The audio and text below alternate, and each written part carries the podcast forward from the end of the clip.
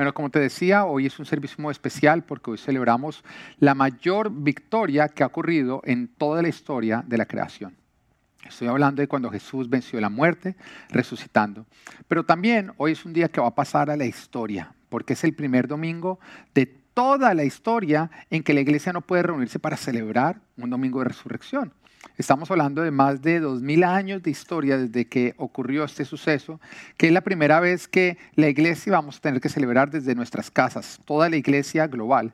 Sin embargo, esto es una oportunidad para mostrarle al mundo que la iglesia no es el edificio, la iglesia somos, somos cada uno de nosotros. Y es por eso que hoy desde tu casa yo te animo a que sea un día de fiesta, un día de celebración, porque justo hoy se celebra una victoria. Bueno, la historia de la resurrección es el más grande de los testimonios que nosotros tenemos como cristianos. No importa qué tan grande sea tu testimonio, lo que tú has vivido con el Señor, la, la resurrección es el testimonio más grande que la iglesia ha podido experimentar. Y de hecho, es la base del cristianismo, porque sin resurrección de Jesucristo no hay perdón de pecados y tampoco hay resurrección nuestra. La palabra nos dice en 1 Corintios capítulo 15, versículo 14 al 19, acá está hablando el apóstol Pablo a la iglesia de Corinto, le está diciendo, y si Cristo no ha resucitado, hablando de qué hubiera pasado si realmente la resurrección de Cristo no hubiera ocurrido, dice, y si Cristo no ha resucitado, nuestra predicación no sirve para nada. Si ves como eh, la resurrección de Cristo es la base de nuestra predicación, dice, como tampoco la fe de ustedes. La base de nuestra fe es la resurrección de Jesucristo. Y más adelante, en el versículo 17 de 1 Corintios 15, también nos dice, y si Cristo no ha resucitado, la fe de ustedes es ilusoria y todavía están en sus pecados. En este caso, también están perdidos los que murieron en Cristo. Si la esperanza que tenemos en Cristo fuera solo para esta vida, seríamos los más desdichados de todos los mortales. Este, creo que este, estos versículos explican tanto la importancia de la resurrección, porque la mayor promesa que nosotros como cristianos tenemos no es en esta vida. Hay algunos que nada más están viviendo para las promesas que Dios tiene para esta vida. De pronto los solteros están pensando en Dios me prometió que yo me voy a casar y que voy a ser una persona temerosa de Él. De pronto los casados que no han podido tener hijos, la promesa que tienen es que van a tener hijos. De pronto si tú sueñas con un ministerio, tú estás pensando en la promesa de que Dios te va a levantar como un gran predicador. Y, pero esas son, esas son promesas temporales. La mayor promesa que nosotros tenemos no es temporal, es eterna y es que aunque muramos, viviremos. Y es justamente eh, la, base de nuestra fe. Es por esa razón que cuando se habla también de todos los que murieron en la fe, aunque ellos recibieron promesas temporales, todos ellos murieron esperando la verdadera promesa, que era Jesucristo, la vida eterna. Y aunque nosotros recibamos varias cosas temporales, la mayor de las promesas que nosotros tenemos es la eternidad. Y Jesús resucitó. Y Pablo hace un recuento de quiénes fueron los testigos de la resurrección, en el mismo 1 Corintios 15, pero en el versículo entre 3 y el 8. Y dice, porque ante todo les transmití a ustedes lo que yo mismo recibí, que Cristo murió por nuestros pecados, según las Escrituras, que fue sepultado, que resucitó al tercer día, según las Escrituras, y que se apareció a Cefas, Cefas es Pedro, y luego a los doce. Después se apareció a más de 500 hermanos a la vez, la mayoría de los cuales vive todavía, aunque algunos han muerto. Luego se apareció a Jacobo, más tarde a todos los apóstoles y por último, como a uno nacido fuera de tiempo, se me apareció también a mí. Acá el apóstol Pablo nos está hablando de quienes pudieron ver a Jesús resucitado a Jesús después de que murió y fue levantado entre los muertos, quienes pudieron ver a Jesús nuevamente vivo. Y nos está hablando de los doce apóstoles. Los doce lo pudieron ver al Señor resucitado. Acá ya se nos está hablando del apóstol Matías, que fue contado como uno de los doce después de que Judas eh, muere. Pero también se nos está hablando de más de 500 personas. O sea, que 500 personas se pongan de acuerdo para decir algo que no ocurrió es imposible. No sé si tú sepas, pero cuando alguien se propone decir una mentira, entre menos personas hagan parte de la mentira, la mentira va a poder ser mejor sostenida. Si uno está mintiendo, es difícil saber. Dos mintiendo, ya ponerse de acuerdo es imposible. Ahora, 500 personas tratando de mantener una mentira es imposible. Así que esto es una prueba de que la resurrección realmente ocurrió. 500 personas testificaron que vieron a Jesús resucitar. Y después el apóstol Pablo nos cuenta que también Jacobo y que finalmente él vio camino a Damasco al Señor Jesucristo resucitado. Otra prueba de que eh, Jesús eh, fue visto resucitado es que estos hombres murieron testificando que vieron a Jesucristo. Varios de ellos fueron al martirio justamente por no haber negado que vieron a Jesús resucitado. Bueno, una, la única explicación de que alguien esté dispuesto a morir por algo es que tiene que ser verdad. Y difícilmente alguien muere por mantener o por defender una verdad, pero nadie muere por defender una mentira. La única explicación de que alguien esté dispuesto a ir al martirio sin negar algo que vio es porque eso que vio significa más que su propia vida. Le dio valor a su vida. ¿Y por qué le dio valor a sus vidas? Porque cuando Jesús resucitó, en ese momento quedó decretado que aunque nosotros, sus hijos, muramos, viviremos. Que fue justamente lo que Jesús le prometió a Marta cuando Lázaro murió. Y nos dice en Juan capítulo 11, versículo 25 26. Dice, entonces Jesús le dijo, yo soy la resurrección y la vida. El que cree en mí, aunque muera, vivirá. El que cree en mí vivirá, aunque muera. Y todo el que vive y cree en mí, no morirá jamás. ¿Crees esto? En ese momento el Señor le estaba preguntando a Marta, pero hoy el Señor te pregunta a ti, ¿crees esto? ¿Crees que tú, que le has entregado tu vida y tu corazón a Jesucristo, vivirás aunque mueras? ¿Crees tú que le has entregado tu vida y tu corazón al Señor, que tú jamás morirás, porque eternamente estamos en Cristo Jesús. Porque esa es nuestra fe. Nuestra fe es que estos cuerpos podrán ser temporales, pero nosotros no. Nosotros fuimos creados para la eternidad, para estar eternamente con el Señor. Como te decía, la resurrección es, es el más grande de todos los testimonios cristianos que nosotros podemos haber experimentado. Sin embargo, al igual que todo testimonio, es muy diferente contarlo y oírlo que haberlo vivido.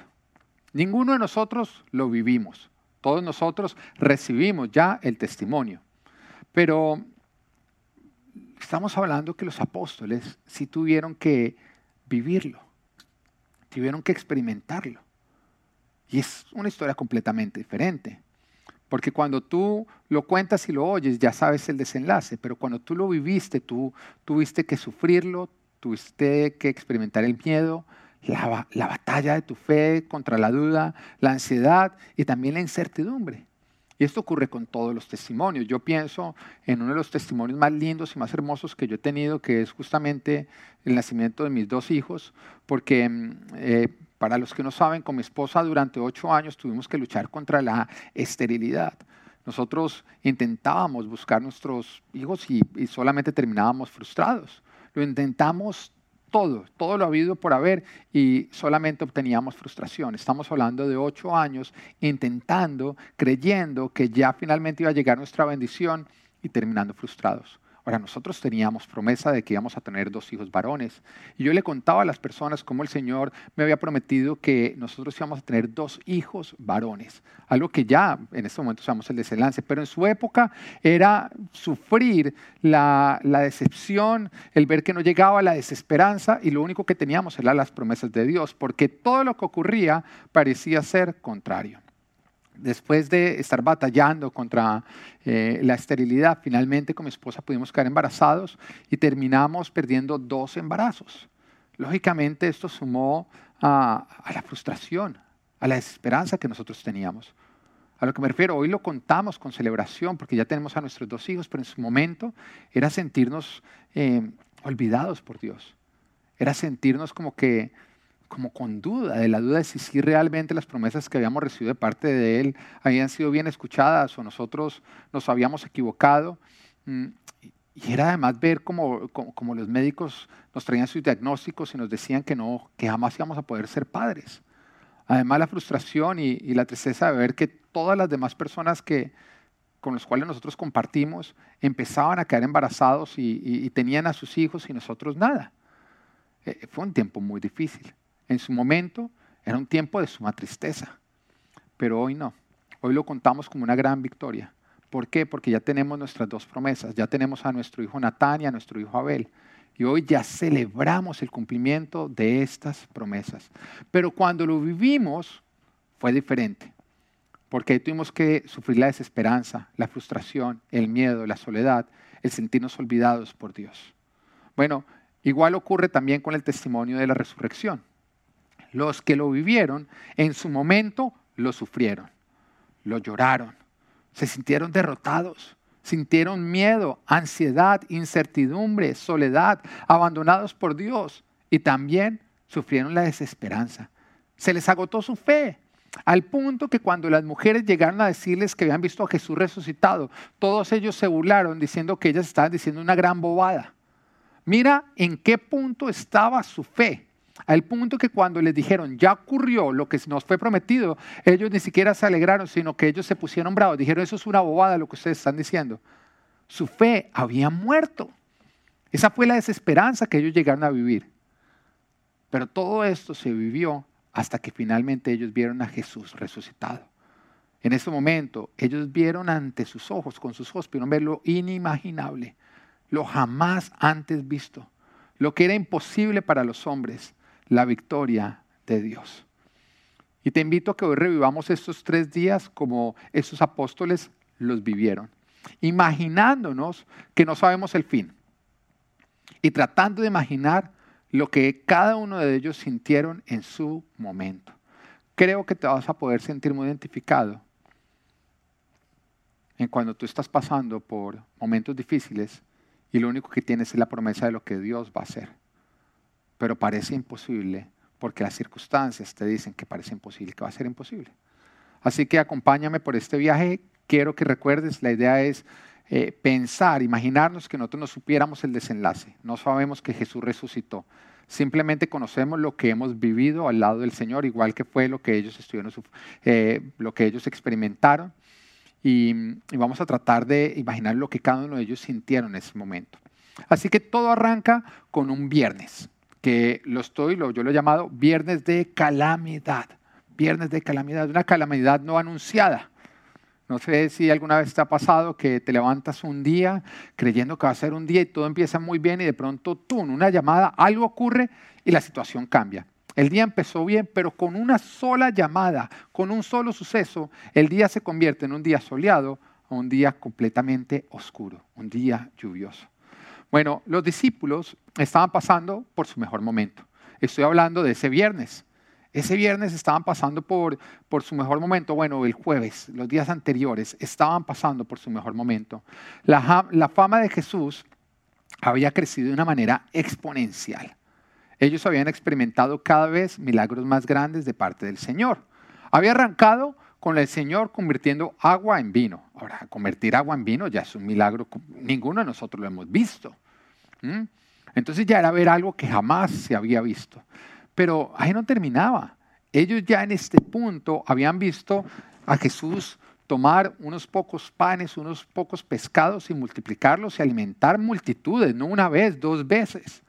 Ellos habían visto a Jesús sanar leprosos, a ciegos recobrar la vista, a paralíticos saltar, danzar, correr, tomar sus camillas e irse a casa a muertos resucitar.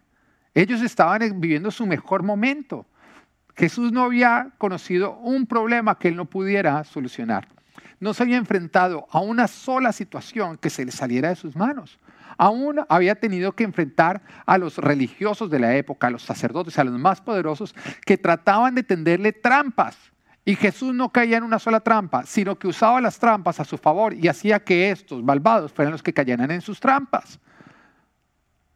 Los, apóstoles, los discípulos, estaban pasando su mejor momento. Cada uno de ellos había dejado todo por seguir a Jesús. Había dejado sus casas, sus posesiones, sus negocios, sus profesiones, pero había valido la pena, porque estaban viviendo lo mejor que han vivido en toda su vida. Sin embargo, todo cambió en un instante. estaban en el lugar habitual al cual ellos solían ir a solas. Era uno de los lugares favoritos de Jesús, que solamente era conocido por ellos. En días previos, Jesús había sido recibido en Jerusalén por todas las personas, por todas las multitudes, con ramos donde ellos declaraban que Jesús era el rey. Pero ahora, en un instante, cuando la noche parecía estar en silencio, calmada, cuando nada ocurría, de pronto apareció una gran turba con palos y espadas y arrestaron a Jesús. Y a diferencia que en otras oportunidades, Jesús no se escabulló. Jesús no se salió de esta situación, sino que fue arrestado.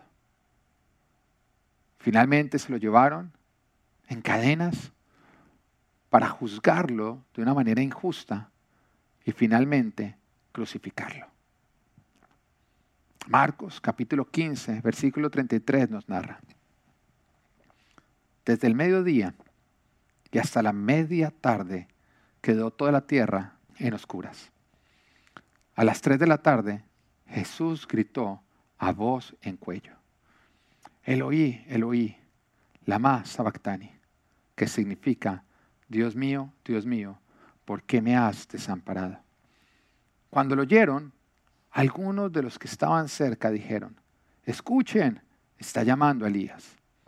Un hombre corrió, empapó una esponja en vinagre, la puso en una caña y se la ofreció a Jesús para que bebiera. Déjenlo, a ver si viene Elías a bajarlo, dijo. Entonces Jesús, lanzando un fuerte grito, expiró. El día había empezado muy bien. De hecho, había empezado con calma, pero no pudo terminar peor. Todavía les costaba a ellos creerlo. La confusión los invadía. Hasta el último instante en que Jesús estuvo en esa cruz, ellos estuvieron esperando que un milagro ocurriera que Elías viniera a bajarlo de la cruz, que el Señor se bajara, que los ángeles vinieran a acudir. Pero lastimosamente lo que ellos más temían fue lo que ocurrió. Era contrario a lo que con su fe ellos esperaban que ocurriera. Dios parecía haber sido derrotado. Dios parecía haber perdido el control. Dios parece haber muerto y junto con él la desesperanza. Lucas capítulo 23 versículo 50 nos dice, había un hombre bueno y justo llamado José, miembro del consejo, que no había estado de acuerdo con la decisión ni con la conducta de ellos. Era natural de un pueblo de Judea llamado Arimatea y esperaba el reino de Dios. Este se presentó ante Pilato y le pidió el cuerpo de Jesús. Después de bajarlo, lo envolvió en una sábana de lino y lo puso en un sepulcro cavado en la roca, en el que todavía no se había sepultado a nadie. Era el día de preparación para el sábado, que estaba a punto de comenzar. Esto fue el viernes. que el viernes llegó a su fin, al igual que su fe. Había ocurrido lo que ninguno de ellos podía explicar. Estaban experimentando el mayor temor de todas sus vidas. Estaban viviendo aquello que iba en contra de todo lo que ellos habían visto hasta el momento desde que caminaban de la mano de Jesús. Pero el viernes llegó a su fin y también llegó el sábado. El día sábado lo he titulado Sábado de Desesperanza. Y lo único que nos dice, se nos dice este sábado, lo encontramos en Mateo capítulo 27, versículos 62 al 66. Y nos dice, al día siguiente, Después del día de la preparación, los jefes de los sacerdotes y los fariseos se presentaron ante Pilato. Señor, le dijeron, nosotros recordamos que mientras ese engañador aún vivía, dijo, a los tres días resucitaré. Por eso ordene usted que se selle el sepulcro hasta el tercer día. No sea que vengan sus discípulos, se roben el cuerpo y le digan al pueblo que ha resucitado. Ese último engaño sería peor que el primero. Llévense una guardia de soldados, les ordenó Pilato, y vayan a asegurar el sepulcro lo mejor que puedan. Así que ellos fueron, cerraron el sepulcro con una piedra y lo sellaron, y dejaron puesta la guardia. Como te decía, del sábado poco se dice, porque la verdad es que muy poco pasó. Esta puede ser una de las esperas más difíciles, que es justamente cuando nada pasa, cuando el caos permanece. Cuando experimentamos o vivimos algo difícil y al otro día la situación no cambia. Todo parece estar sin ningún tipo de movimiento. Las cosas están mal porque ocurrió lo malo y lastimosamente no se ve nada bueno venir. Vuelvo y te repito, esto puede ser una de las esperas más difíciles. Cuando nada pasa, cuando el caos permanece. Había ocurrido lo malo y estos hombres seguían en oscuridad, sin ver ningún tipo de salida, sumidos en la desesperanza y se sentían completamente derrotados, encerrados sin, sin poder ver la luz. Su fe estaba pasando por su peor momento. En ese instante parecía que había sido todo en vano, que habían dejado sus casas, sus profesiones, sus pertenencias, sus familias por seguir a Jesús. Y lo que en un momento pareció una buena decisión, ahora parecía la decisión equivocada. Las noticias no cambiaban, el panorama se veía muy negativo. En este día, el tiempo parece detenerse, parece no terminar. Sin embargo, por más de que parece, el sábado eterno llega a su fin. Y entonces llega el domingo, que lo he titulado Domingo de Resurrección. Mateo capítulo 28, versículo 1 al 10, lo narra. Después del sábado, al amanecer del primer día de la semana, María Magdalena y la otra María fueron a ver el sepulcro. Sucedió que hubo un terremoto violento, porque un ángel del Señor bajó del cielo y acercándose al sepulcro, quitó la piedra y se sentó sobre ella. Su aspecto era como el de un relámpago y su ropa era blanca como la nieve. Los guardias tuvieron tanto miedo de él que se pusieron a temblar y quedaron como muertos.